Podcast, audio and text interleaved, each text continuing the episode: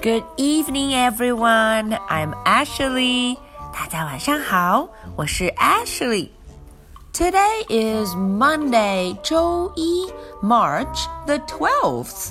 嗯，今天啊是三月十二号，March the twelfth。Are you ready for tonight's story？准备好听今天的故事了吗？Let's do it，我们开始吧。 Clifford and the Bath。在今天的故事中，Clifford，我们的新朋友 Clifford，他要 take a bath，嗯，要洗个澡，take a bath。Clifford 洗过澡之后，到底会做什么事情呢？我们来看看 Clifford and the bath。Come with me, said Emily Elizabeth. You will have a bath. Emily Elizabeth 是 Clifford 的小主人，她对 Clifford 说：“Come with me，快跟我来吧。”嗯，为什么呢？因为呀、啊、，Clifford 要 have a bath，have a bath，他要洗个澡。Clifford went to the car wash。 呼，Clifford 洗澡的地方可不一般，他在哪儿洗啊？Car wash，洗车的地方，car wash。He had a bath there。嗯，他是在那儿洗的澡。Clifford and Emily Elizabeth met Cleo。哎，刚洗完澡，他们呀就碰见了 Cleo。Then Clifford and Cleo went to the park。 哦，Clifford 和他的小伙伴 Cleo，嗯，他们就去了 park 公园 park。Do you want to play in the mud with me? said Cleo。哎，Cleo 跟 Clifford 打招呼了。嗯，你要不要和我在 mud mud 在泥潭里面玩一玩啊？I can't, said Clifford. I just had a bath.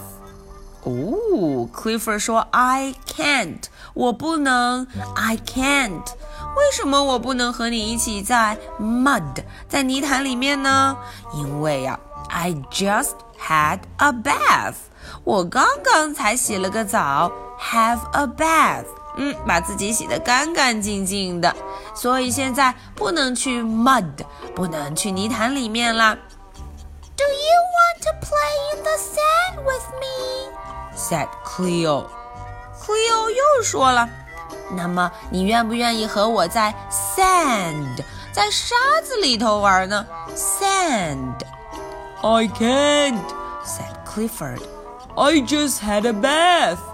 哦，Clifford 说：“No, I can't.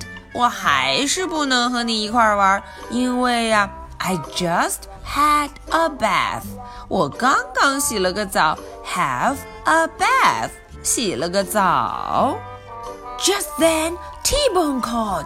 这个时候，哦，大家听到了 T-Bone，另外一只小狗狗在叫，Help, Clifford, help! 哦，原来 T-Bone 在向 Clifford 求助，Help, help! 哦，快点来帮我一下。Clifford ran，Clifford 马上就跑了过去。He ran in the sand, then he ran in the mud.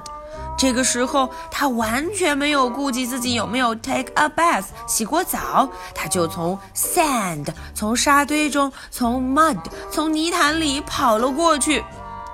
T-Bone was up on a big big rock。呜、哦，大家看，T-Bone 被困在哪儿了？困在了 big big rock 一块大石头上面。I can't get down。said T-Bone. T-Bone 说：“哦，我不能下去，get down，我下不去了。Help me, Clifford。”他向 Clifford 求助：“Help me, help me。” T-Bone 向 Clifford 求助之后，Clifford 自然就马上 help 帮助了他。 T-Bone 才从 big big rock 上面下来了。接下来，三个小伙伴会一块玩耍吧。Then Clifford, Cleo, and T-Bone all had fun. 大家看，Clifford、Cleo、T-Bone 都玩得很开心呢。Okay, that's the story for tonight. So, are you ready for my two questions? Question number one What did Clifford do today with Emily Elizabeth? 大家想一想，今天 Clifford 跟 Emily Elizabeth 去做了一件什么事呢？Question number two What did Cleo ask Clifford to play with? 哎，Cleo 想要和 Clifford 一起玩什么呢？嗯，有两样东西，大家要找一找哦。 OK，今天的故事就讲到这儿了。This is the story for Monday, March the 12th. I'll be waiting for your answers. So much for tonight. Good night. Bye.